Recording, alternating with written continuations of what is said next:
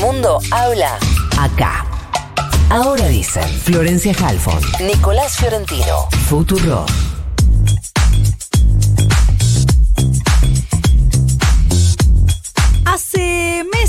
Por no decir históricamente, pero particularmente desde hace meses, que el Colón es noticia por distintas situaciones. Una de ellas ocurrió hace algunas semanas y es que ha cambiado, cambiado la autoridad del Teatro Colón. Vamos a hablar con Jorge Tellerman, flamante director general del teatro. Jorge, buenos días. Florencia Halfon te saluda. ¿Cómo te va? Me va muy bien y después de escuchar a Calamaro y esos lentos para iniciar la semana, mucho mejor todavía. Excelente. Eh, Jorge, ¿con qué te encontraste al llegar al Colón? Me refiero a en materia de sindicatos, de dificultades, de desafíos. En realidad, más que llegar, eh, volví al Colón por, por, por mi actividad y por los distintos momentos en que tu- estuve y estoy involucrado en la gestión pública. He, he tenido relación muy intensa con el Colón. Así que en esa vuelta me pasó lo mismo que le pasa a la mayoría de las personas, más allá de ciertas complejidades. Lo que te produce el Colón es asombro, maravilla, estímulo. Sin duda es el dispositivo cultural quizás más importante que tiene el, el país, no solamente la ciudad, el país, con proyección internacional.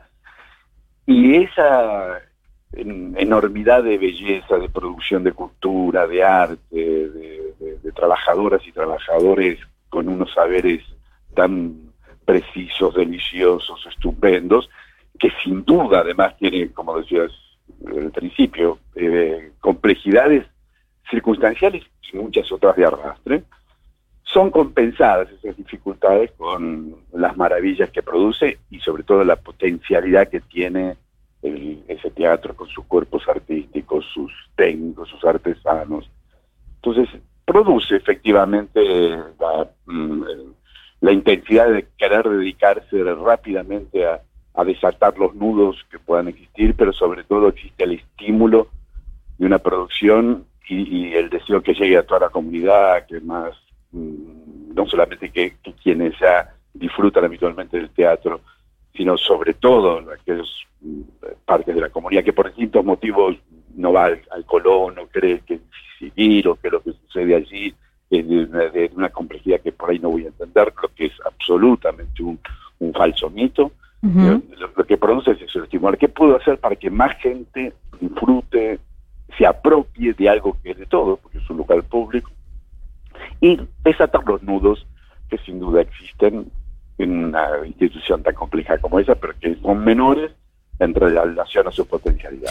Hablemos eh, entonces de algunos de esos nudos, pero no específicamente de los que suceden puertas adentro, aunque también hay cuestionamientos sobre esto puertas adentro, pero sobre todo puertas afuera. ¿Qué pensás vos de el alquiler para eventos privados de El Colón? Esto teniendo en cuenta que hace unos días se dio un evento privado de la empresa L'Oreal, pero no sé si podemos llamarlo como parte de tu gestión porque es muy reciente, no sé. Sí, de- de- eh, son dos cosas eh, sobre las que claramente ya me estuve expresando desde que tuve el honor de ser convocado allí. Por lo que te decía recién, el Colón tiene que ser para todos, sin duda, es una institución pública y una de las más ricas, de que tiene que ser para todos, pero no tiene que ser para todo. Y aquello que suceda en el Colón, por supuesto, tiene que tener la, no so- más allá de, lo que sucede tradicionalmente y tiene que suceder como actividad central, que es la ópera, la música de partitura, el ballet, los conciertos, etcétera. Eh, está bien que sucedan otras cosas, pero esas cosas que suceden sin duda tienen que estar pensadas y desarrolladas con la singularidad y excelencia que tiene Colón. El Colón además es un lugar que a los contribuyentes nos cuesta caro, porque son dispositivos eh, majestuosos y, y- y requiere que, que los recursos que, que- que obtiene el Colón, no solamente por la venta de entradas, sino por otras actividades, ayude a lo que, que lo que aporte la comunidad, cada uno de nosotros con nuestros impuestos, sea de la menor carga posible. Así O sea, no estás en contra de que entren las empresas, pero no de cualquier modo. Exactamente. Ujú. Tienen que entrar porque lo, hacen en cualquier teatro del mundo, estas características. pero ¿por qué no comprando una función de lo que hacemos o produciendo actividades? No alquilarles el teatro para un evento. No, no alquilar, no alquilar el, como si fuera una casca a la vecina que cada uno pueda hacer lo que quiera. Las cosas que suceden en el Colón tienen que tener una mirada curatorial, que tengan que ver con la excelencia. Perfectamente puede haber un crossover entre un cantante popular y una música. Digo, eso sucede, lo hemos hecho en su momento con, con Spinetta, un Spinetta con, un grupo de cámara, un sinfónico con, con, Gustavo Cerati, en su momento los episodios sinfónicos, que se recordará, o esas maravillas que hizo en su momento Fito Páez con Gerardo Gandini. Digo, ahí, eh, en el Colón y en cualquier casa de estas características, en cualquier lugar del mundo, se convoca con un criterio artístico grandes artistas populares que puedan cruzar su creación con, con, otros géneros y perfectamente que está allí. De los nuestros, Elvis Costello con el cuarteto Brodsky hizo una cosa maravilla sobre Julieta, hace poco Metallica con René Fleming, que quizás sea la voz más importante de la lírica actual, en fin, creo que se entiende a lo que me refiero. Que sucedan cosas innovadoras, o, o, o, con nuestra genial Lucrecia Martel. Eh, suceden esas cosas, pero nota a qué me refiero. Eh, si bien es subjetivo, es claro que allí hay elaboración, trabajo, singularidad, eh, apelación a los cuerpos que están allí. Nosotros tenemos unos trabajadores y trabajadores maravillosos, los mejores que hay en el mundo y es una cosa, no es una exageración, no es una argentinada de las que a veces hacemos gala. Quienes trabajan allí tienen saberes de, un nivel internacional reconocido por todo el mundo. ¿Y cómo no apelar a ellos? Sin duda.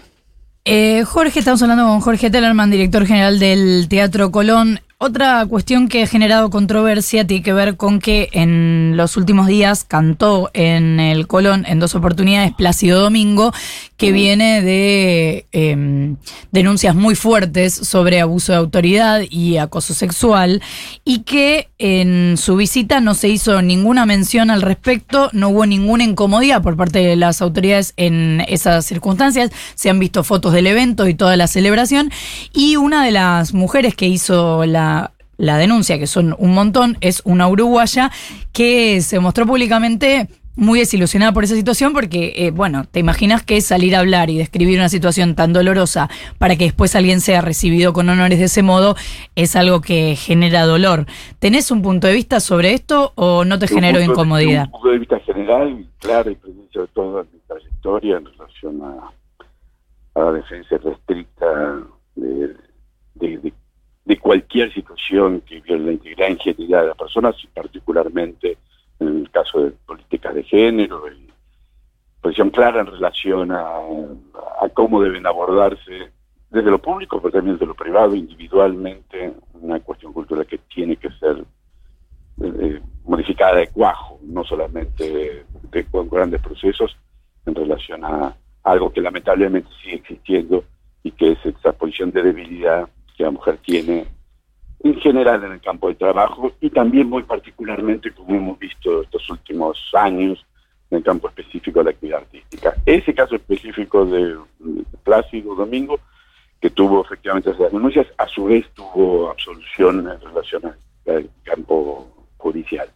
Así que tengo, por un lado, mi posición general sobre eh, posiciones indudables, inflexibles que tenemos que tener en relación a cualquier situación de acoso o donde puedan ponerse en juego la dignidad o la integridad de cualquier trabajadora. Pero él mismo reconoció los casos y pidió disculpas. Sí, exactamente, él, lo reconoció. Y, bueno, por eso digo, el caso de él en, en Argentina y en el mundo, él volvió a trabajar, puesto que luego de su situación, que no llegó hasta donde tenemos información, no llegó a, instancias judiciales, sino denuncias que luego fueron procesadas y tramitadas eh, por él. Por supuesto que no, no tomamos posición sobre eso, mejor dicho, tomamos posición crítica y clara. Ahora, su situación en la Argentina y en el mundo hoy es, es aclarada, al menos en las instancias judiciales, y eso es lo que sucedió allí. en el teatro y en otros lugares. Jorge, la última, ¿te sentís identificado con esta gestión de política del gobierno de la ciudad? Yo eh, estoy eh, no solamente como director del teatro, sino mm, acompaño a la gestión de Oración Rodríguez Larreta en, en relación a su visión de la ciudad. Me parece que dirigir una institución como la del Colón sin duda es un honor y en mi caso además eh, tengo cercanía con la mirada que él tiene en relación con la gestión de la ciudad. Jorge Tellerman, flamante director general del Colón, ex jefe de gobierno porteño, muchas gracias por habernos atendido. Al contrario, un placer.